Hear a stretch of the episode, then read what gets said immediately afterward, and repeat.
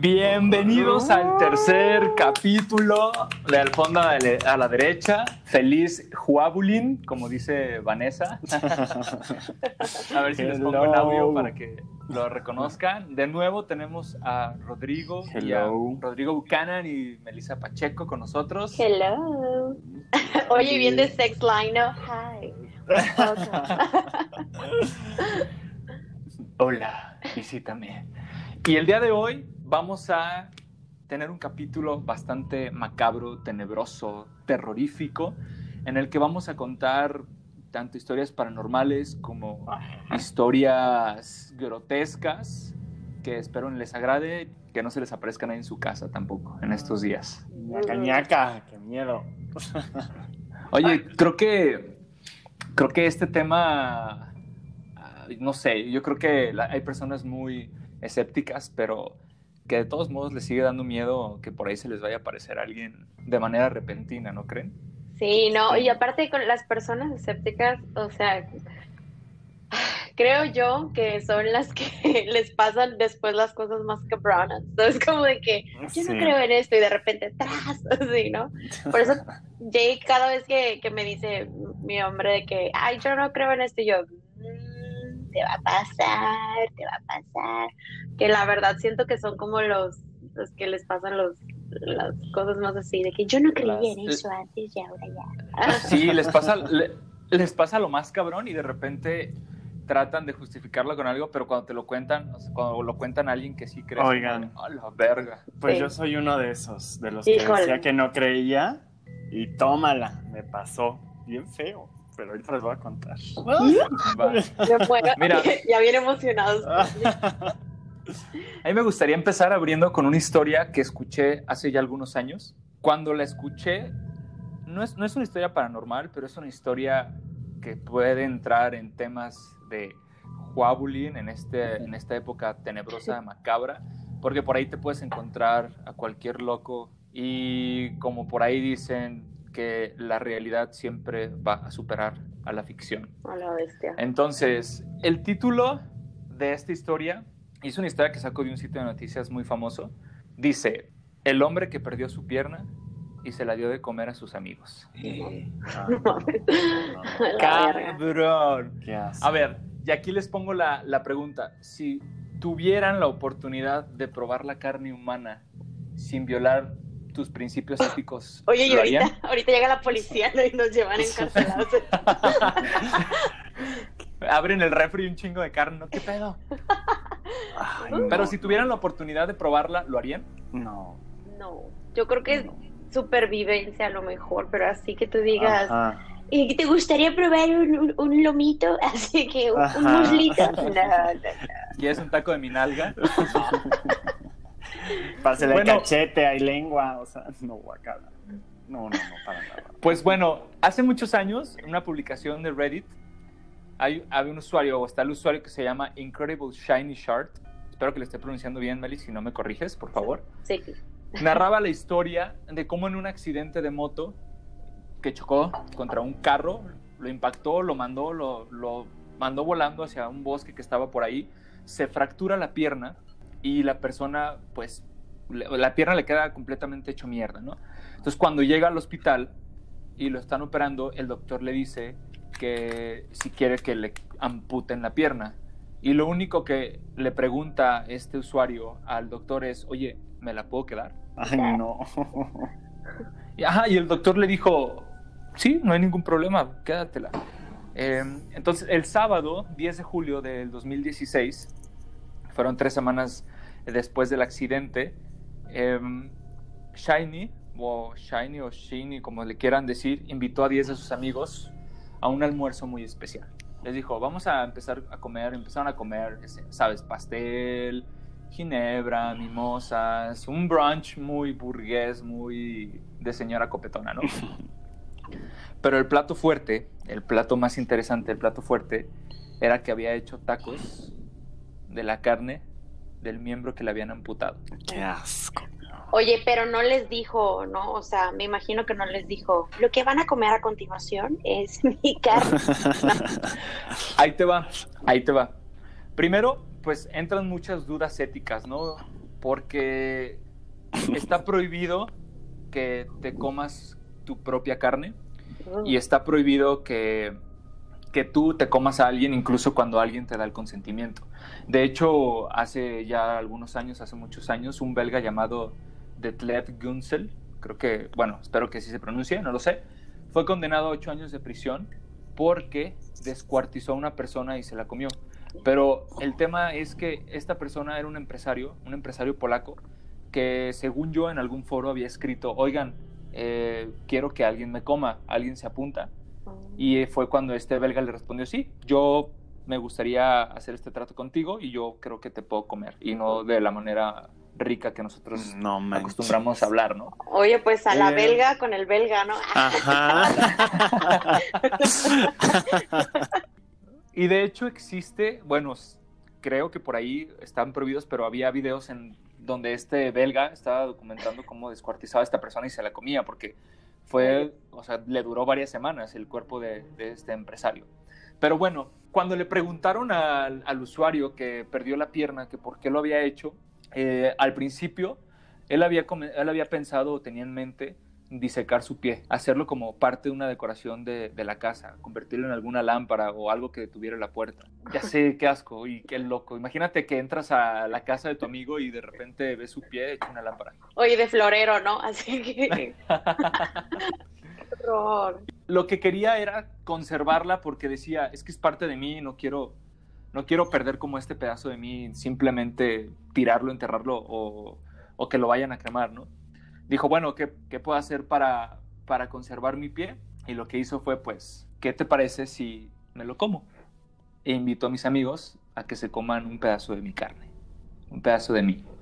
Él ya había platicado con sus amigos anteriormente y les había comentado, habían, en una de sus pláticas, reuniones, había comentado y les había sacado la pregunta de si tuviéramos la oportunidad de comer carne humana de manera legal, de manera ética, ¿lo harían? La mayoría de sus amigos dijo que sí aprovechó esta oportunidad, cortó un pedazo de su pierna, la guardó, la hizo pedacitos, le habló a una de sus amigas, que también fue parte de, esta cena, de esta última cena de la pierna, eh, invitó a su novio, que es chef, y él fue el que ayudó a marinar la carne, cocinarla y servirla en taquitos para, para sus amigos.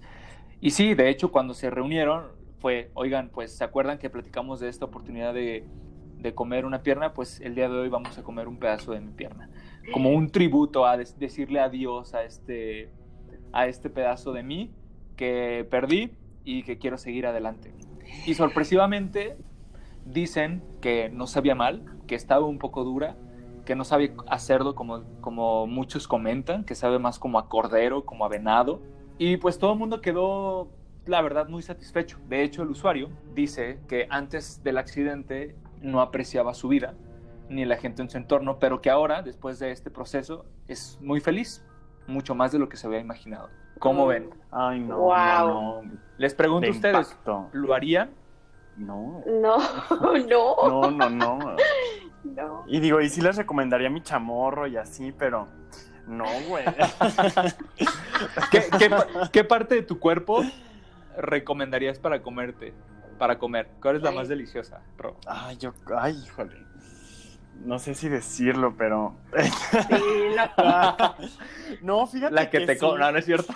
El chamorro, ¿eh? Como que mi chamorro sí está como rico. Es carne como pegadita al hueso, pero sí tiene de dónde agarrar. Y como que sí estaría rico. Un chile pasilla o algo así. Oigan, y a la gente que le gusta el chorizo, ¿qué le darías? Nada, Ay, no, pues eso ahí, este, sin arrancar, no importa. el sin pescuezo. El sin pescuezo. Ese ya es extra, extra carne. Va a estar fácil de morder. Sí, les puede durar muchos días, ¿eh? Muchos días. Ojalá que tenga mucho espacio en el congelador. Oye, me, encanta cómo el podcast se puede hacer, o sea, podemos hacer el podcast enteramente de este tema. Siempre podemos meter eh, el albur y el tema sexual a todo lo que estamos hablando. Incluso si es algo macabro. ¿Por qué somos así? no lo sé, no lo sé. Bueno, pero, ¿cómo ven esta historia? No es una historia paranormal, pero está, cabrón, ¿no? Imagínate, Sí. o sea, imagínate Sí, que es llegas, este güey tuvo la decencia, sí, este güey tuvo la decencia de decirle a sus amigos, oigan, pues los te voy a invitar a comer mi carne, mi, mi, mi peda- un pedacito de mí, pero imagínate que llegaras a, a casa de un amigo, comes, dices, no mames, qué ricos tacos, y al final te dice, güey, pues sí, era, era mi chamorro. No. O como la señora, la señora que hizo tamales a su esposo, Sí. ¿no? O sea, que, que la Oye, pero lo que me sorprende es, bueno, una de las cosas que me sorprenden de esta historia es que, o, o sea, los amigos estaban de acuerdo. O sea, una cosa es que una persona que no esté como que así súper, súper completa diga, "Ay, hay que comer carne humana o hay que saber la carne humana.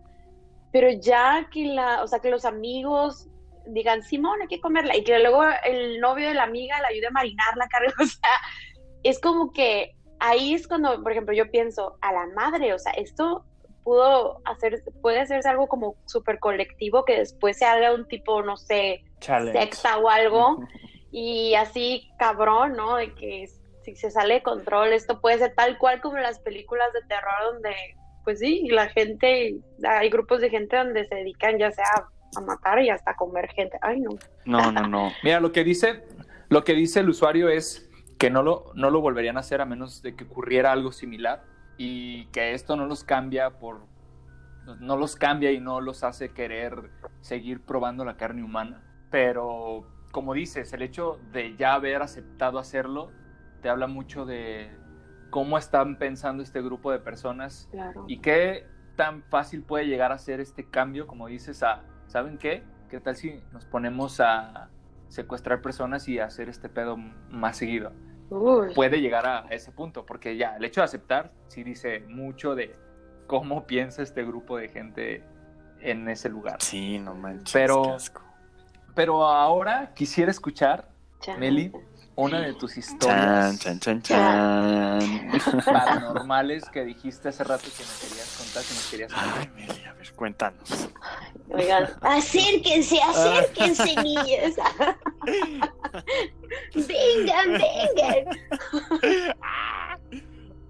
Oye, Meli, ¿le dices a la persona al lado de ti que si guarda silencio? Ay, por cállate, cállate. Espérate, me voy a dar más miedo con la historia. Ahí les va. Miren, yo- ahí les va. A ver. Yo, yo no puedo decir que, que, que, que no creo en lo paranormal, pero cuando estaba pensando en una historia dije, quiero contar algo que me haya pasado a mí, o sea, que yo pueda dar fe y legalidad. Cuando yo tenía como unos, ¿qué serán? Cuatro años, y me acuerdo así perfectamente. Mi mamá nos compró a mí y a mi hermana un, un muñequito, un- así en forma de bebé, que nosotros le pusimos Rorro, ¿no? Así le llamamos. Pero este Rorro eh, era de esos que tenían como la carita como con los ojos pegados, pues cerradita, como si estuviera durmiendo. Y no se abrían los ojos, o sea, no eran como esos muñecos que si los mueves, ¡pum!, se abren los ojos, no. ¿Pero eran como de calcamonía o más bien estaban cerrados? Era O sí como, tenía como cuenca.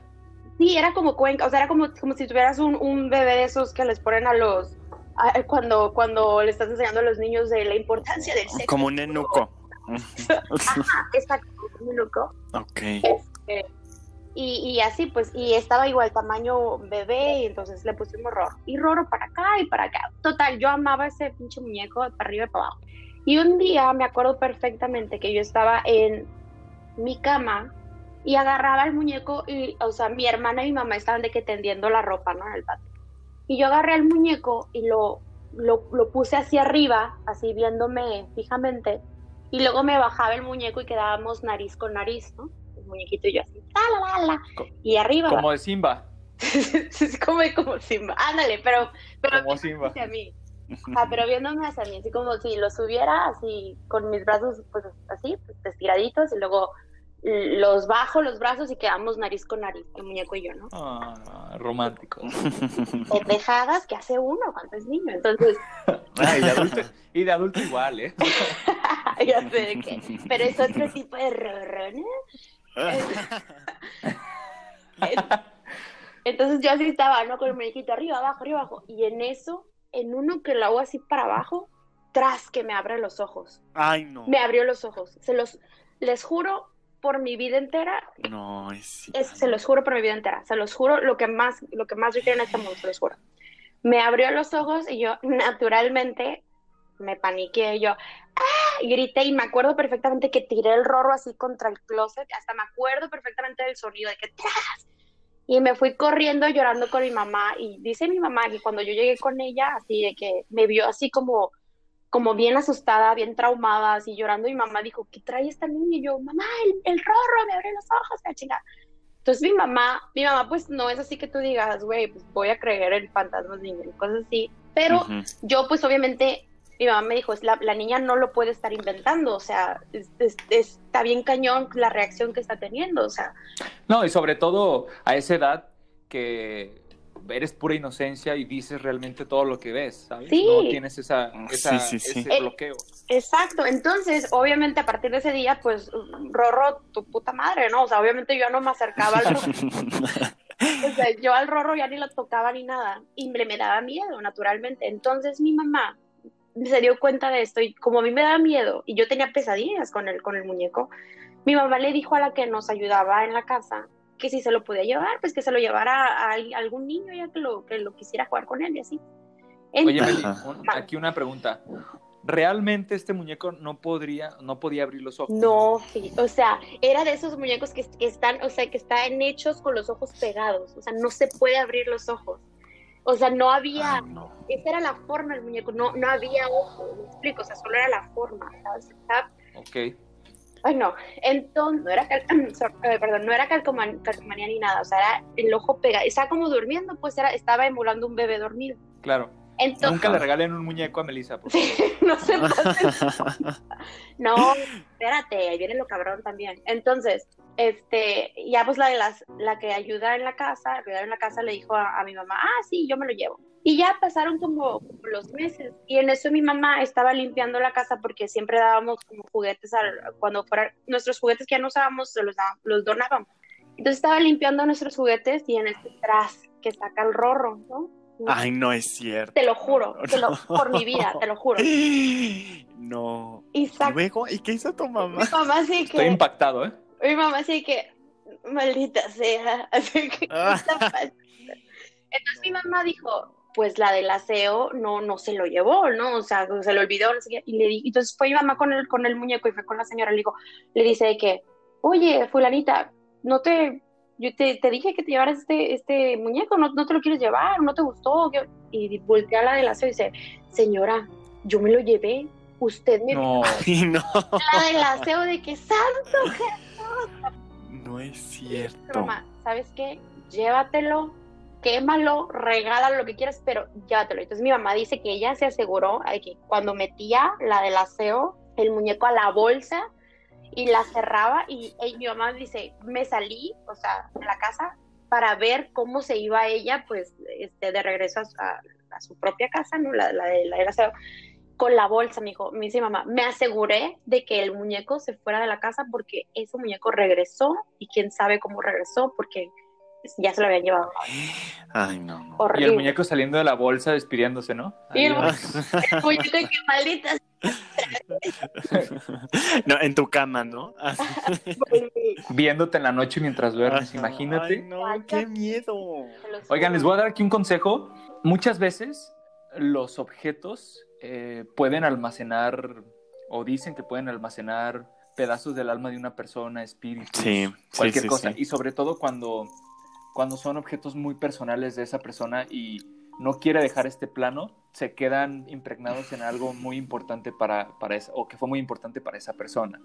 Pero a veces pueden trasladarse de objetos en objetos. Entonces, por eso, cuando ustedes estén en algún lugar que les dicen que a lo mejor se aparecen cosas, hay fantasmas, o, que realmente veas como un objeto muy viejo, eh, procura no tocarlo o llevártelo porque si ese objeto perteneció a alguien y no quiso dejar este, este, este mundo, te lo vas a llevar a tu casa o te lo vas a llevar contigo. Por eso luego los lugares o los bazares de objetos como antiguos a mí me suelen dar miedo por, por, esa, por, esa, por ese tema. ¿Quién sabe cuántas energías? Exacto, que puedan contener la energía de alguien y que te lo lleves a tu casa y después en tu casa te empiecen a asustar. Ay, una, una de las opciones que puede llegar a pasar, por ejemplo, en este caso, Meli, que igual ahora ya lo sabes y, y si te pasa en un futuro, esperemos que no, toco madera. A la verga. Lo que puedes hacer es, la sal es un, es un elemento que ayuda a repeler a los espíritus. Ok. Entonces, si tú tienes un objeto maldito, por así decirlo, puedes eh, enterrarlo, llenarlo con sal, ponerle gasolina o algo que lo prenda y quemarlo. A la y eso va a hacer que el, es- que el espíritu que está adentro, obviamente destruyes el objeto y quemas o haces que el espíritu que, se- que está ahí impregnado se vaya y por fin pueda, digamos, como tener su eterno descanso, por así Ay, decirlo. Dios, qué miedo. Ay, no, no, no, no, no. Y yo sola en este perro. No. O sea, Ay, no. ya sé, ya me dio miedo. Ahorita que, que- que cuentas esta historia, de hecho, a mí- no me pasó esta historia a mí, pero le pasó a mi sobrino cuando tenía 4 o 5 años de edad. Se las cuento rapidísimo. Eh, en Ciudad de México vivía la mamá de uno de mis primos. Vivió por muchísimos años en Ciudad de México en un departamento en el último piso, en esas torres eh, de vivienda familiar. Ok. Ese departamento cuenta la, la historia que a- antes de que fuera de mi familia, de mi abuelo, eh, lo utilizaban como un lugar para llevar, hacer apuestas o llevar prostitutas. Y eh, en ese departamento, pues se dice que murieron varias prostitutas y murió el dueño del departamento a- adentro, murió ahí, ¿no? Lo, lo asesinaron, creo. Ujú. Entonces pasaron años, eh, se- llegó a ser de mi familia, mi, mi tía vivió mucho tiempo ahí, ese departamento era un departamento chiquito, una sala, cocina y dos cuartos. Y en uno de los cuartos dice mi tía que se aparecía el dueño de ese departamento, Ay, no. porque dice que en las noches, cuando estaba en su cuarto, mi tía viendo la tele, prendían la tele del otro cuarto. Pero Ay, no. incluso prendían la tele cuando la tele estaba desconectada. No mames, no mames, no mames. no mames. Y una noche que se quedó su hermana con mi sobrino, eh, como a medianoche, se despierta mi tía, la, la hermana de mi otra tía, y ve que mi sobrino está viendo hacia la puerta. Y le pregunta, se llama Santiago mi sobrino, le dice, oye Santiago, ¿qué estás viendo? Y dice, es que hay un señor ahí parado, tía. Ay, no. Y le dice, y mi tía pues no lo quiso asustar o tampoco se quiso asustar. Le dijo, no, no, no es nada, es una sombra que viste de algo X, acuéstate. Total, esa fue una noche. Al día siguiente, mi tía se vuelve a despertar y mi sobrino estaba volteando hacia el lado de la cama, como hacia la orilla de la cama, No, y lo escucha que estaba hablando. no, no, no, no. Entonces, mi tía le dice, Santi, ¿qué haces? Ah, es que me está platicando algo el señor. Ay, no. Y se llamaba Rorro, ¿no? Ay, cállate. No, pero lo más, o sea, lo más increíble es que a mí me lo cuenta mi tía Ajá. y dice, no te estoy me dice, no te estoy mintiendo. Y el Ay, niño, cabrón. ¿por qué me tendría que mentir? Un niño de 4 o 5 años de edad. Sí, no. Imagínate, si un niño de esa edad te dice algo así, le crees. Porque es como lo que, lo que te decía hace rato, es la pura inocencia. El niño, ¿qué va a saber de fantasmas o de cosas? Y a Sí, decir, no. tía, hay un fantasma. No, simplemente te contó lo que estaba, lo que estaba viendo, lo que estaba viviendo. Y bueno, afortunadamente ese depa ya se vendió, ya nadie vive ahí, pero, pero vaya que, que cuando me contaron esa historia a mí sí me causó mucho, mucho miedo. Qué miedo. Sobre todo porque viene de, de un niño, ¿sabes? Un niño que, que no tiene por qué decirte una mentira. que no, edad. que no, no, no visualiza el, ¿cómo te digo? La mentira, ¿sabes? Como muchos, hay mucha exacto. gente que miente para, ay, para contar esto, para socializar, ¿no? Para convivir, lo que quieras. Pero un niño no, no tiene esa malicia, o sea, no visualizas eso, entonces no hay como un beneficio, ¿no? Que tú obtienes por mentir. Entonces, Claro. yo te entiendo, o sea, yo esta historia que me pasó a mí, les juro por mi vida, es de las cosas que sé que pasaron. No, no lo conté mucho tiempo porque se van a creer que estoy loca y ya ahorita pues ya sí lo creo, pues ya no puedo cambiar la vida. Pero, este, pero sí, sí me pasó y, y sí pasó así también. O sea, no sé cómo el muñeco regresó, pero afortunadamente después de que se lo llevó la, la señora, ya nunca, nunca, nunca más lo volví a ver. Oye, Ro, ¿y a ti Qué qué, te ha pasado? Cuéntanos. Ay, no, no, no, no, no, no, no. Ahí sí me cagué cuando me pasó esta historia, amigos. Yo era de los que, pues, no creía. Mm, Como que esto de los muertos y fantasmas, así como que eh, era para mí era un tema X. Esto Escéptico. fue... ajá, Todo le muy encontraste una explicación. Es, ajá. Fue cuando estuve en Estados Unidos, compartí la casa con una amiga, que ya después se hizo mejor amiga, una dominicana mía, te mando saludos. Les explico el contexto, es una casa ya viejita, bonita, de las típicas americanas.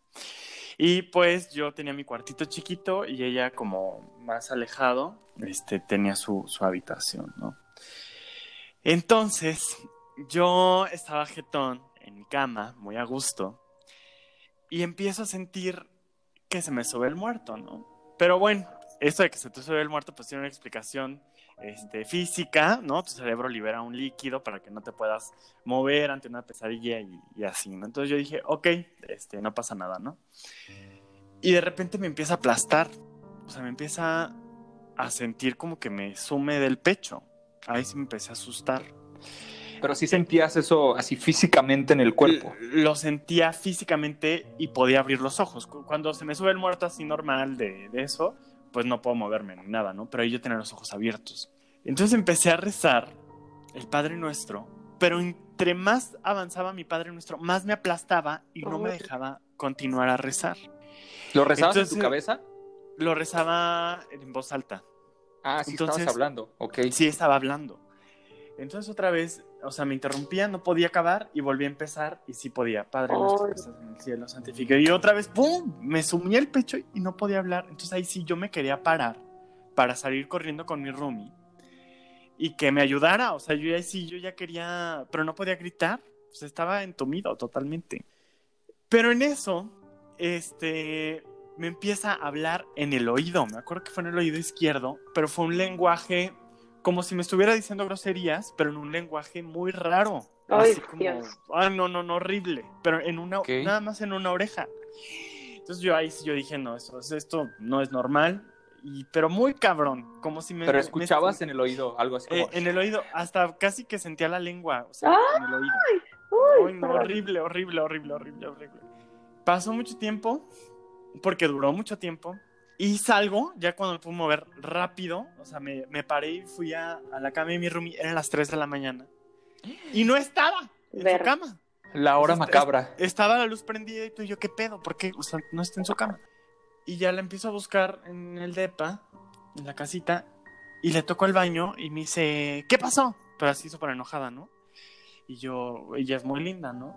Y yo dije, ay, no, nada. Entonces me quedé en la sala, sentado, se acabó de bañar, sale, y ya me dice, ¿qué, pues, ¿qué te pasó, Rodri? ¿Qué, qué pedo?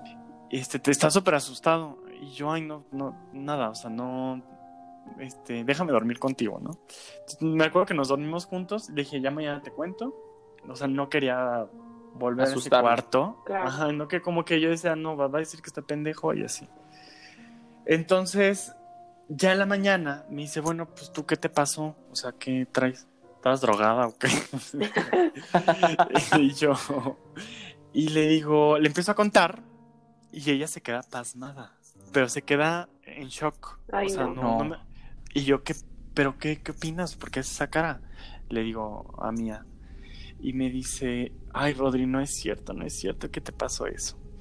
Es que tú mientras, este, yo fui a una estética y cuando entré a la estética, la que corta el pelo, creo que también era dominicana, le dijo, a ver, espérate, alto ahí.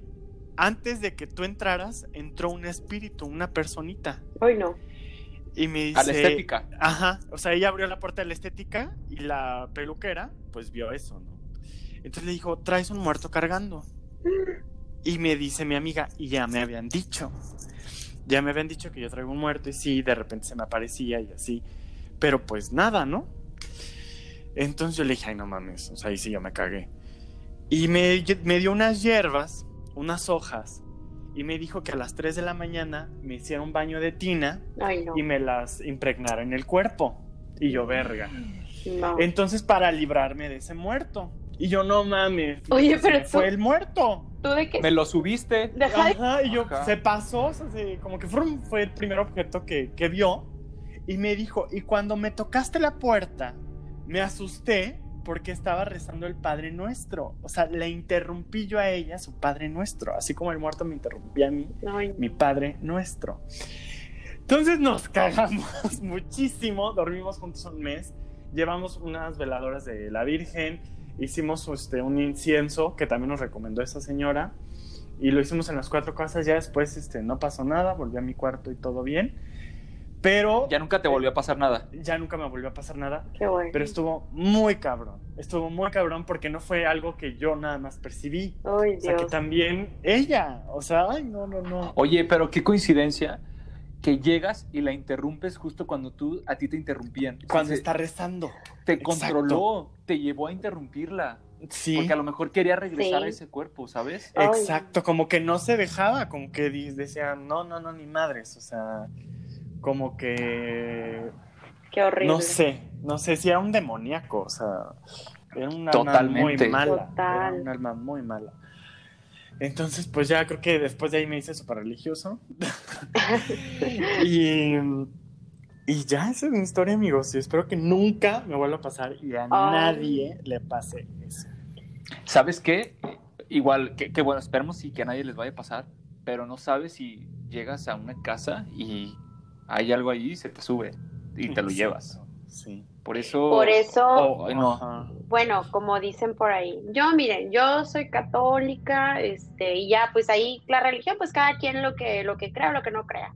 Pero para mí, para mí, para mí, para mí, si yo estoy en contacto con Dios, o sea, si yo, sabes, con mi espiritualidad, más que con, con, con el ente que tú, que, en el que tú creas, ¿no? O tú le quieras llamar. Sí, Si uno está como en paz con eso y aparte haces cosas buenas, o sea, no le deseas el mal a la gente, tratas de ayudar cuando es posible, no tienes envidias, así. Yo creo que no estás, no abres tanto la puerta a que te pueda pasar algo más, más, más cabrón, ¿no?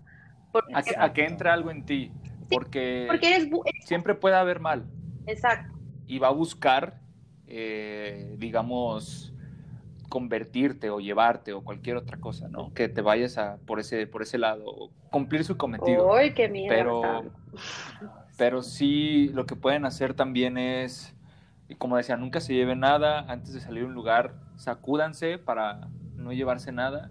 Y, y también, si llegan a un lugar y sienten una vibra rara, Ajá. mm, Sí, no se sé. me ha pasado. Sí, sí me Porque pasa. ajá, hay lugares que entras y luego, luego dices, ¿qué pedo? Pero también, o sea, también hay, hay personas, ¿no? También que dices, "Ah, esta vibra que trae, no sé, hay algo, Ajá. hay algo. Sí, sí me ha pasado. Aguas, chavos. Aguas. Ay, no, no, no. Ya me dio miedo. Oye. Voy a tener pesadillas. Ya sé lo que estoy pensando. ¿Qué pasó, Meli? No, lo que les iba a decir, que hablando de esta, fí- fíjate que mi, mi siguiente historia está también Au. media parecida, o sea, tiene mucho que ver con lo que contaba ahorita Rob, que es cuando dos personas de alguna manera Ajá. viven lo mismo o viven la misma, la misma, como te digo, situación paranormal, pero como en diferentes ángulos. Les va. El año, esto fue yo creo que hace menos del año. Eh, no, el año, hace un año. Este, vivíamos en un departamento, un departamento chiquito. ¿Allá en Estados Unidos? Allá, acá en Estados Unidos, sí, ajá, y yo vivíamos solos en un departamento. Y una noche este, me desperté así como a las... Yo, mira, a veces me despierto a las 3 de la mañana, pero yo no me asusto ni me sugestiono. Yo así de que, ay, chingado. Bueno, todavía me quedan tres horas más, ¿no? Así, ¿no? Pero ese, ese día me, me desperté a las 3 de la mañana y yo volteo así. Y me acuerdo que volteé así como a ver al Jake. Y yo ahí dije, estoy soñando, porque lo que yo vi era el Jake dormido y arriba de él había como una luz, o sea, una luz así dándole a su cara. Así, Como, como una bolita de luz. no, Yo ahorita una, les una- cuento una luz enorme, así se cuenta un reflector así, enorme, enorme, dándole así en la cara. Ah, cabrón. Y yo, pero como, Un dementor. Ándale, como si se te aparece, como, como si le estuvieras haciendo un un demen- así, ese tipo de, así, justo en la cara, y yo veía como, como si hubiera, como si hubiera algo arriba, pero bien raro, porque yo no, o sea, yo no vi personas nada, solo vi como una luz, y yo, entonces yo en ese momento mi cerebro dijo, estoy, me, estoy dormida, ¿no? Entonces dije, ah, bueno, me volví a dormir. Al día siguiente, me, me el Jake y el Jake, o sea, el Jake es súper escéptico también. Ah, por eso les digo que las cosas más cabronas les pasan a los Jake es súper escéptico y me dice, es que ayer me pasó algo muy raro. Y yo, a ver, cuenta. Y me, me dice que estaba soñando y de repente él estaba soñando y en eso se despierta y que alguien estaba tocando la puerta. Entonces dice que, se, que, que caminó, abrió la puerta y que era una señora. Una señora y me la describió. Me dijo, es una señora de piel blanca, este, que trae un vestido normal, o sea, no es así de los antiguos ni súper moderno, solo un vestido así rosita. Y me dice, trae el pelo recogido hacia atrás y tiene unos ojos así grandes, o sea, no así enormes, así paranormales, pero grandes, ¿no? Y que le dijo, soy, hola Jake, soy tu tía. Y que Jake así que, ¿cómo que mi tía? Y dice, sí, soy tu tía. Y entonces dice que la señora entró al depa y el Jake así, ¿qué, qué pedo? Y en eso le dice, ¿qué no te acuerdas de mí? Y en eso dice el Jake, ahí me desperté cuando me tocó la señora y me dijo, ¿no te acuerdas de mí? Ay, no. Entonces se despierta el Jake y dice que se despierta y en eso tocan la puerta otra vez. Entonces dice que él me voltea a ver y que yo dormida, ¿no? Entonces se levanta y abre la puerta y era la señora otra vez. Y el Jake de que... ¿Cómo? ¿Pero seguía dormido o ya se había despertado? ¿Cómo? El Jake dijo, estoy dormido otra vez, ¿no? O sea, me estoy despertando al mismo sueño. Entonces dice abrió la puerta y era la señora, pero ahora la señora está preocupada. Dijo, ¿no te acuerdas de mí? Y dice que en eso se le, se le transformó la cara así horrible, horrible, como tipo bruja slash demonio, así horrible. Y que le dijo, y que le empezó a gritar, que le gritó en la cara, y que en eso lo empezó como a absorber una luz grande que venía desde la señora. El Jake que se fue a, que se fue haciendo así como para atrás, que cayó en la cama y que, que estaba acostado en la cama y que la señora se puso arriba con la luz así que lo empezó como a absorber, como si quisiera llevárselo. Ay, no. Como si le estuviera quitando el alma. Ajá, pero ya el, el Jake ya acostado en la cama y me dice, y dice, y sentía que me estaba jalando, o sea, la señora estaba arriba de mí viéndome fijamente con su cara endemoniada y ya jalándome. Y dice que en eso, que quién sabe cómo lo hizo que se despertó. Pero entonces, cuando se despertó así por fin, dice que, que, que me empezó, o sea, que me agarró y que se empezó como que a, a pegar tantito como para ver si estaba ya en la realidad. Y ya fue cuando yo me desperté y me estaba contando, le dije, Jake, es que yo te acabo de soñar que había una luz arriba de ti en la cama, o sea, como si alguien estuviera jalando. Y el Jake así que, "Mm, Dios está aquí, qué hermoso. no No. es cierto. El Jake es súper escéptico. Y me dijo, y me dijo, eso sí me dio miedo. De que, o sea, sí le dio miedo y de hecho ya, este, ya no, me lo o sea, hablamos de eso una vez y ya no lo, ya no lo volvimos a hablar. Oye, yo de que ya dándoselo al mundo, ¿no? Y ahora que todo bien cabrón, o sea, eso está bien cabrón cuando dos personas, Ajá, o sea, a mí lo que me impresionó fue, yo lo veía de un lado y del Jake estaba sufriendo en su sueño, ay no, horrible. Y el hecho de que no te puedas despertar, que estés despertando en el mismo sueño, a la verga. Ay, No manches, está de impacto eso. Qué miedo. Ay, sí. ¿Y cómo lo superas, no? O sea, cómo. O sea, como que después se olvida, ¿no? Como que no vives con el trauma, ¿no les pasa? Así como que. Sí, Pues es que imagínate si todos los días lo estuvieras recordando, jamás Sí, estarías no. tranquilo. Ay, no. exacto. Mejor Yo- dejarlo a un lado y ya no le busques explicación y lo que fue fue. Sí. Y Fíjate, yo creo que también eso ha de ser también de las personas que son más escépticas, como que han de decir eso, ¿no? Es como a lo mejor un mecanismo de defensa. Si no creo en esto, no, Ajá, no pasa nada. O sea, no, Exacto. no lo llevo a algo más allá, más que una pesadilla, ¿no? Entonces yo creo que podría ser como una defensa. Sí, mi. Yo me Oigan, oye Meli, ¿y eso no se volvió a repetir en el DEPA? No, pero aquí en la casa sí. Ya pasó, pero un poquito más cabrón. Ya eso estuvo más cabrón porque igual el Jake se despertó, bueno, rapidísimo, el Jake se despertó una noche y dice que estaba dormido en la cama y que alguien estaba afuera de nuestro cuarto así tocando a la puerta queriendo entrar. Ajá. Y el Jake dijo, no te dejo entrar a mi cuarto. Y dice el Jake que, que él decidió salir, o sea, porque él no quería dejarlos entrar al cuarto porque yo estaba dormida, que él decidió salir. Y literal eran, eran pues, pues sí, pues demonios aquí afuera del cuarto. Y el Jake así, eh, pero el Jake dice, pero no me dio miedo, que empezó a pegarles como de que, motherfucker, y lo que se empezó a hacer Ay, Se empezó a agarrar a putazos en el DEPA. Sí, dice, a putazos. O sea, como, te digo que es esta parte de los escépticos, que a lo mejor lo toman como entre risa o de que esto no es normal, esto a huevo no está pasando, esto- ¿sabes? Que puede ser como pues un muy buen de- mecanismo de defensa y que ganas, ¿no? O sea, no creo en esto, no está pasando y, y no. Es que si te vuelves, si te vuelves vulnerable, si, si empiezas a hacerte, digamos, débil, pues obviamente puedes volverte a esa puerta en la que se te van a dejar venir todos, ¿no? Sí, sí, sí, sí. Ay, no. Oye, como It, ¿no? De que si le tenías miedo, o sea, si no le tenías miedo, pues ya, se lo es que se convertía en tu, ajá, tu se convertía en tu peor miedo, entonces superar tu peor miedo hacía que se debilitara. Exacto. Es algo así. Wow. No, siento así el corazón latiendo rápido. Sí, ya me dio una sirimba. ¿eh? Ya me está dando la sirimba, yo creo. Oye, llévate, llévate al Jake con un chamán o algo, a ver si Sí. no, No, algo es que y que lo vayan a hacer una limpia. ¿Sabes qué? Es que Bautízalo. yo esas... Eh, católico, ¿no? La, la, la. No, pero te voy a decir algo. Yo no, a esas cosas no le entro, ¿eh? O sea, yo, chamanes, este, tarot, leer la mano, esas cosas no les entro porque yo, Melissa, tengo la creencia que abres una puerta y te las abres a las generaciones también que vienen abajo, pues, o sea, mis nietos, bisnietos y todo. Sí. Entonces, mejor yo no le entro, yo no le entro a ese. Eso- Ay, no, y yo leo la mano. no le- Sí, leo la mano y he adivinado Ay. un chingo de cosas, pero un... a mí me da risa. Oye, pero, a ver, pero tú, o sea, ¿cómo, cómo lo adivinas? ¿Te llega, o sea, tú lo puedes ver o cómo estás? Es muy raro. Es muy raro, me enseñaron. Oye, Rod, ¿te puedo mandar una foto de mi mano? No, y no la puedes puedo. leer? O sea, tengo que tocarla y como que la voy raspando. Me enseñó una bruja. Ajá. ¿La mano? Sí, tonta. Pero tengo que estar como cuando estoy más pedo me sale más chido.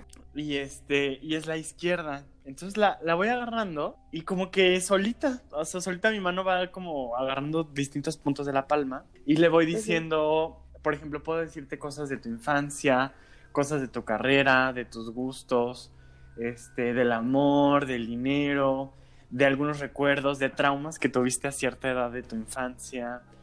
Y les empiezo a decir, estudiaste tal, esto, sí, sí, pero... Y me gusta leérsela a gente que no conozco, para que no digan, ay, Ajá, güey, claro. este, pues ya me conoces, ¿no? Entonces se quedan de... Se murió alguien hace, hace tres meses, que querías mucho, sí, no mames. Este... O traes un arrepentimiento ahorita muy fuerte y siempre le he atinado. Y yo, a mí jamás me ha leído la mano. O sea, a mí me da miedo. Pero yo sí la leo. Oye, pero, pero lees como el pasado o también puedes ver Como que futuro? las dos. O sea, el pasado y el futuro también. O sea, más, más, leo más el pasado. Y eso está más cabrón porque son cosas que ya pasaron. Yo te puedo inventar cualquier cosa Claro. en el futuro y hay X, ¿no? Pero adivino muchas cosas que ya pasaron. Entonces, Ay, no. Es, es muy misterioso eso. A mí, les cuento rapidísimo, ah, hace mucho una roomie que tuve, un día estaba yo en mi cuarto acostado y una mañana llega, se acuesta conmigo y se me queda viendo. ajá. Y le digo, y le digo, oye, ¿qué pasó? Me dice, ¿te puedo contar algo que hice dos veces contigo, pero nunca te dije? Verga. Y, y yo me, me puse súper nervioso y le dije, bueno, a ver, dime, ¿qué pasó? Me dice, hace mucho, en, uno del- en un depa donde yo vivía, llegó un amigo y traía las cartas. Ay, no. Y me dijo, ¿quieres que te lea las cartas? Y ella dijo, sí. Total, le empezó a leer las cartas y no sé, como que salió una carta y le dijo, oye, ¿quieres preguntar por alguien? Porque aquí me está diciendo que, que preguntes por alguien. Y me dice, y la primera persona que pensé fue en ti. Entonces le pregunté por ti y me dijo que me convenía estar cerca de ti porque tenías mucha luz y que tenías un ángel que te cuidaba. No. Va, total, pasó, ¿no? Unos meses después, acompañé a una amiga a que le leyeran las cartas en otro lado. Dice, no sé, o sea, para que no piensen de, ah, es que seguramente esta chava era amiga de tu, de tu amigo que te leyó las cartas. No, o sea, eran personas distintas, ni se conocían, ni nada. Y la chava de que le estaba leyendo las cartas a su amiga le dice, oye, ¿y tú como que quieres preguntar por alguien? ¿No quieres preguntar por alguien? A la bestia. Y, vol- y volvió a preguntar por mí. Y dice que les- le- a esa chava, le sal- o sea, a la señora que le estaba leyendo las cartas, le salieron las mismas cartas que sacó su amigo. Adiós. Le volvió a decir lo mismo que le había dicho a su amigo. Y yo me quedé como muy impactado y le dije, no, pues gracias, qué bueno que fue algo bueno, ¿no? Pasaron los años y una vez a mí me leyeron las cartas. Ay, Dios. Y en las cartas me salió que tenía alguien que me estaba cuidando, que había mucha luz y había un camino, No algo así. Entonces yo me quedé muy impactado y le dije a esta persona que me leyó las cartas, oye, hace muchos años una persona preguntó por mí y salió muy similar a lo que me está saliendo ahorita. Y se me hace raro y me da y me quedo como que es coincidencia, es destino, qué pasó. No creo mucho en eso, pero cuando te sale algo así, te quedas pensando y dices, Sí. pues, ¿cómo lo explico? Sí. No, o sea, la verdad, yo sí creo en esas cosas de, de espíritus y cosas así. Se fijan mucha gente cuando ya está en agonía, cuando ya está muriendo, ve a sus seres queridos que ya murieron. Sí, sí, O sea, eso pasa y pasa seguido. Entonces, ¿cómo, le- cómo te explicas eso? Ah, ya está agonizando, es que ya está mu-". No, pues se está muriendo y está viendo gente que ya murió. O sea, no, no se me hace tampoco tan descabellado, pero pues de que Eh, existe, eh, existe. Sí, sí, sí, existe. Es raro, es raro y no sé si ahí entre el tema de que ya estás entrando en un punto de demencia y tu cuerpo se está descomponiendo y ya empiezas a imaginar, tu cuerpo te empieza a engañar y empiezas a imaginar cosas, pero... Pero ¿por qué no te imaginas un monstruo? O sea, ¿por qué te imaginas? ¿Por qué siempre ves a tu papá no- o a tu abuelito? Exacto. Es, es raro porque hace tiempo falleció una tía abuela y mi mamá me platicaba que estaba sentada al lado de ella y que ella volteaba hacia arriba y por ratos eh, empezaba como a gritar y a decir quítate, quítate, quítate, no, no, no vengas por mí, no vengas por mí. Mm, Eh, re- como mi mamá decía, pues yo empezaba a rezar y se calmaba y de repente llegaban momentos en los que igual se quedaba viendo hacia arriba, pero decía, ya voy, ahorita, ahorita llego, ahorita llego. Y dice mamá, pues me, que- me quedé así como sin explicación, ¿no? O decía, a lo mejor ya, pues ya, ya sé que está falleciendo, a lo mejor está imaginando cosas, pero de todos modos, dice, ojalá pudiera ver qué es lo que está yendo para, si en realidad saber es, algo que no existe o está viendo a alguien y, le está, y ya lo está esperando. Y está bien cabrón porque no es solo, no le ha pasado solamente a una persona en una Ajá. parte del mundo, o sea, le ha pasado a la mayoría en todas las partes del mundo, en todas las épocas también, entonces sí está como que, no, Sí. o sea, ¿cómo lo pruebas? También cuando mi, abue- mi abuelita antes de fallecer, este, eh, le, eh, me contaron que ella le decía a su, a su mamá, todavía no, déjame que, que pase la boda de mi, de mi nieta, que no soy yo, es mi prima, por cierto, este, y ya cuando pase, déjame ver la boda de mi, de mi nieta, déjame, déjame verla casarse, y ya después nos vamos. Sí. Entonces, Como que te esperan, ¿no? Ajá. sí, Sí, hay, Sí, sí, sí, sí. sí te esperan. Eso también, o sea, lo he escuchado mucho y me ha pasado. Ay, qué cabrón. Y sí te, o sea, los muertos sí te esperan, ¿no? O sea, qué raro. Ay, qué cabrón, qué cabrón, qué cabrón, qué cabrón. Y es que sí somos un misterio. A veces siento que minimizamos, o sea, somos seres humanos con energía, que nacimos y morimos y, y esa energía se transforma, ¿no? O sea, de modo de que, bueno, ya va. No, pues tu, tu energía y todo lo que te, te mantiene vivo, pues se va algo, se transforma. Así es, modo que Así eso es. no Se va a la lado. tierra. Ah. así es. Pues es un misterio que no sabremos hasta, hasta que nos toque.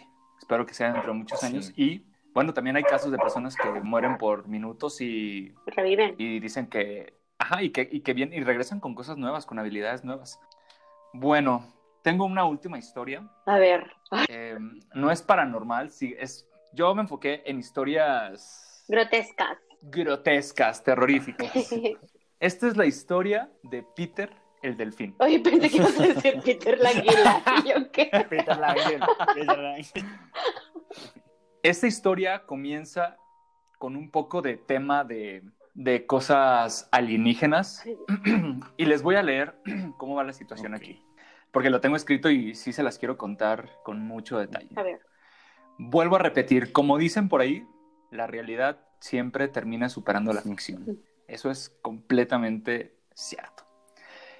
Y todo comienza el primero de noviembre de 1961 en el Observatorio Nacional de Radioastronomía de Green Bank en Virginia Occidental. O como diría Melissa, porque vive en Estados Unidos, Virginia. Virginia. ¿Lo dije bien, Melissa? Excelente, excelente. Ya, paso el. TOEFL, por favor.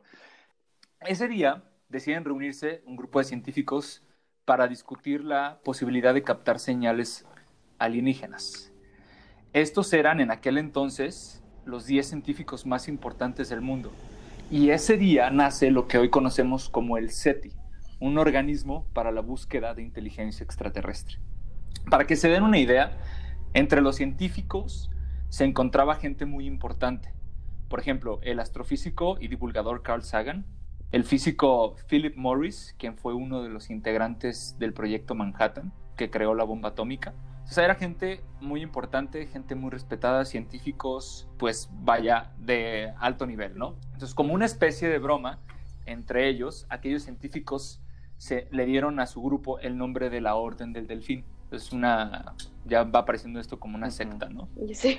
Eh, el motivo de la elección de este apelativo se refería a otro de los integrantes del equipo. Y aquí es donde va a comenzar la historia interesante porque esta persona es el neurocientífico John Cunningham Lilly. Eh, fue el que comienza este experimento bastante grotesco. Era un médico muy adinerado, venía de una familia muy acaudalada, entonces él tenía pues la libertad de no dedicarse a trabajar y simplemente enfocarse en hacer estudios científicos. Eh, principalmente eran estudios bastante fuera de lo común, eh, pero como era una persona muy inteligente, incluso hasta le apodaban el, Einstein Jr., decidieron meterlo al grupo de los 10 científicos más importantes en el SETI. De hecho, no sé si conocen lo que son como unas cápsulas de aislamiento, las cápsulas de privación sensorial, unas cápsulas en las que eh, tú te metes y están llenas de agua, tu cuerpo queda, solamente te queda la cara libre para que puedas respirar y estás flotando porque es agua salada, pero es una cápsula en la que estás completamente oscuras y no escuchas nada. Entonces sirven como cápsulas para Ah, meditar. ya. Sí, No los vi en las capítulo de Modern Family. O las han visto por ahí. Entonces, él, él, imagínate estar en esa cápsula donde puedes escuchar tu respiración, tus latidos, de llegar a un punto de relajación tal, él lo llevaba a otro nivel. Incluso se metía a LSD y se metía estas cápsulas y pues, quién sabe qué era lo que, lo que imaginaba o veía, ¿no? Miedo. El científico Lilly comenzó a ganar mucha popularidad entre los científicos de- del grupo de los CETIS, sobre todo por un libro que había escrito él que se llamaba Man and Dolphin. Él proponía la posibilidad de establecer un puente de comunicación entre los humanos y los delfines. Él decía que descifrando el lenguaje de los cetáceos eh, era posible o iba a ser posible comunicarse con cualquier civilización extraterrestre. Y la lógica de esto era, estos animales existían en la Tierra mucho antes que los humanos. Y eran, los, era uno de los animales más inteligentes y de los animales más cercanos al, ser humano. Entonces lo que proponían era, imagínate que podamos lograr esta conexión entre los delfines y los humanos, las cosas que nos pueden contar sobre la Tierra. Entonces esta idea fue la que movió a los científicos para llevar a cabo lo que era el proyecto de Peter el Delfín. No manches. Así fue la idea y Lilly, eh, pues en 1963 fundó un laboratorio en donde pondría en práctica el experimento revolucionario, que era tratar de enseñar inglés a los delfines. Ok. Este proyecto, pues obviamente causó mucho interés y consiguió financiamiento de la NASA y de otras agencias gubernamentales de Estados Unidos. La casa se llamaba la Casa de los Delfines y era literalmente una casa en una isla. Y acomodaron esa casa, lo que le hicieron fue ajustarla para que pudieran estar adentro los delfines, ¿no? Tomaron tres ejemplares, tres delfines. Eh, el primero era Pamela, Sisi y Peter, el único macho y el más joven de todos. Entonces empieza este experimento. Lily y el antropólogo lingüista eh, Gregory Battenson estaban encargados de estudiar el comportamiento de los delfines, pero necesitaban una persona que estuviera en contacto con los delfines para enseñarles el inglés. Entonces escogen a una chava, más o menos como de veintitantos años, llamada Margaret Huey Lovat. Esta chava no tenía ninguna formación científica, simplemente era una persona muy observadora, con interés de participar en el proyecto y amante de los animales. Entonces los científicos, digamos como que le dicen, adelante, puedes estar dentro del proyecto y tu tarea va a ser que pues enseñes a pronunciar inglés o que, que los delfines puedan pronunciar eh, algunas palabras en inglés para podernos comunicar con ellos. Hasta aquí el experimento suena interesante, suena retador y dices, puede llegar a suceder. No, o sea, Sí, quién sabe.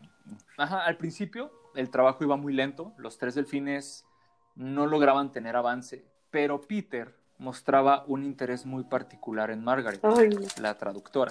Le gustaba estar con ella y mostraba mucho afecto. Respondía de manera positiva a todo lo que Margaret le enseñaba. Poco a poco, el delfín comenzó a tener un apego grande por Margaret, pero pues poco tiempo después el trabajo comenzó a estancarse y Margaret sugirió, sugirió algo muy interesante, que era, ¿por qué no inundamos toda la casa para que yo pueda convivir 24 horas al día con los delfines? El agua le llegaba a la cintura a Margaret, así los delfines podían nadar libremente, y ella lo que hizo fue quedarse las 24 horas del día ahí dormía, ahí comía y ahí trabajaba y convivía las 24 horas del día con los delfines. Una manera de vivir, digamos que vivía en una casa normal, simplemente estaba inundada. Tenía su cama, obviamente, fuera del agua, donde dormía, tenía una cocina, pero vivía realmente con los delfines. El delfín que mostraba muchísimo más interés hacia Margaret era Peter. Entonces decidieron separarlo de los otros dos de las otras dos delfines y empezar a trabajar únicamente con, con Peter. Con Peter, con Peter el delfín, exacto. Entonces, el delfín comenzó a perder mucho el interés. A pesar de que ya estaba conviviendo con él 24 horas, se encontraba muy distraído. Entonces, obviamente, el, el desinterés del delfín se empezó a hacer mucho más evidente cuando llegó a la etapa de madurez sexual. Entonces llevaban al delfín con los otros cetáceos para calmar sus necesidades y obviamente pues, se metía con, con Sisi, con Pamela, hacía lo que quería. Entonces, bueno, el delfín sí empezaba a tener sexo con, las, con los otros cetáceos, pero al momento de que estaba conviviendo con, Margaret, pues no, no lograba generar un avance, no lograba que, que, el delfín pudiera pronunciar más palabras. Entonces, el delfín mostraba pues este interés sexual en la traductora se frotaba entre sus piernas, cuando no le hacía caso la golpeaba, cuando ella estaba cuando ella estaba dormida la despertaba en las noches, eh, muchas veces se le acercaba y sacaba su miembro para poder tener relaciones sexuales con ella, incluso se ponía celoso cuando cuando ella recibía llamadas, le aventaba agua hacia el teléfono y se enojaba. Entonces la única manera en que ella encontró o pudo hacer para que el delfín le hiciera más caso fue no pues ofrecerle lo que el delfín quería. No. No tuvo sexo con el delfín. Pero llegó a masturbar al delfín varias veces para que el delfín por fin tuviera, digamos, como esta conexión extra con ella y esta confianza con ella. Después de eso, pues empezaron a pasar cosas muy interesantes. El delfín empezó a hacer mucho más caso.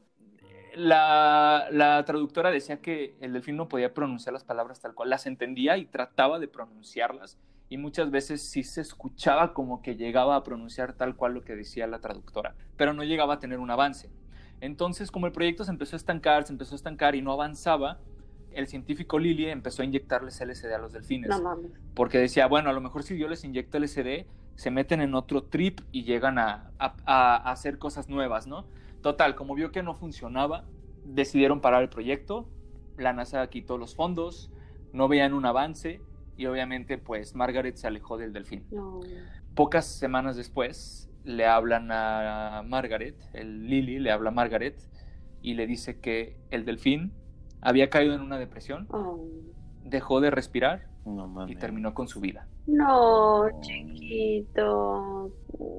Esta es la historia del delfín que se enamoró de su traductora y después se quitó la vida por amor. Ay, ¿cómo se quitó? Bueno, no voy a preguntar eso. Oye, pero qué feo. Esta es una historia de terror en cómo el ser humano, por a huevo, que quiere probar una puta teoría, es capaz de, pues, hacer esto con animales, ¿no? O sea, lo sacaron de su hábitat a un experimento y Dios sabe si iba a funcionar o no. Y al final, pues, se deprime. Ay, no Qué horrible. Sí, digo, muchos experimentos, avances de hoy en día empezaron siendo pues bastante inhumanos, por así decirlo. De hecho, hay experimentos de trasplante de cabeza de mono, eh, trasplante de cabeza de ratas, que han logrado que estos animales sobrevivan por un tiempo, pero pues el ser humano no conoce límites y le quiere jugar al vergas, le quiere jugar a, a ser Dios. Al belga, ah, no es cierto. Oye, y fíjate, mi abuelo que en paz descanse decía eso, hija, no le tengas miedo a los fantasmas, tenle miedo a los vivos. Esos son los que, los que sí están más deschavetados, que desde experimentos raros con delfines hasta comerte Ay, sí, la pierna no, de, o sea, del amigo. No sé. este, Cam Brown. Nunca sabes si a la vuelta de la esquina te vas a topar con alguien que tiene algo misterioso y loco y puede llegar a ser algo muy macabro. Entonces. Ah, Ay, yo, andar con cuidado. yo vi que volteando para atrás a ver si no hay nadie aquí ya conmigo. Pero bueno, con esta historia cerramos. Entonces, nada más les quiero desear un feliz Halloween. Cuidado si les tocan en la puerta y no es nadie, ciérrenla. No inviten a ay, pasar a no, nadie. no, no. Si no, cuídense mucho. Disfruten el Halloween. Social Sí, distancing. Sobre obviamente. todo eso.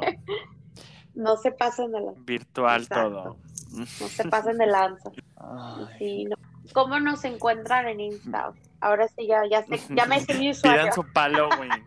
A ver, ¿cuál es tu usuario, Melissa? Mi usuario es arroba melissa con una S, Pacheco y una J al final. Pacheco. Así me encuentran.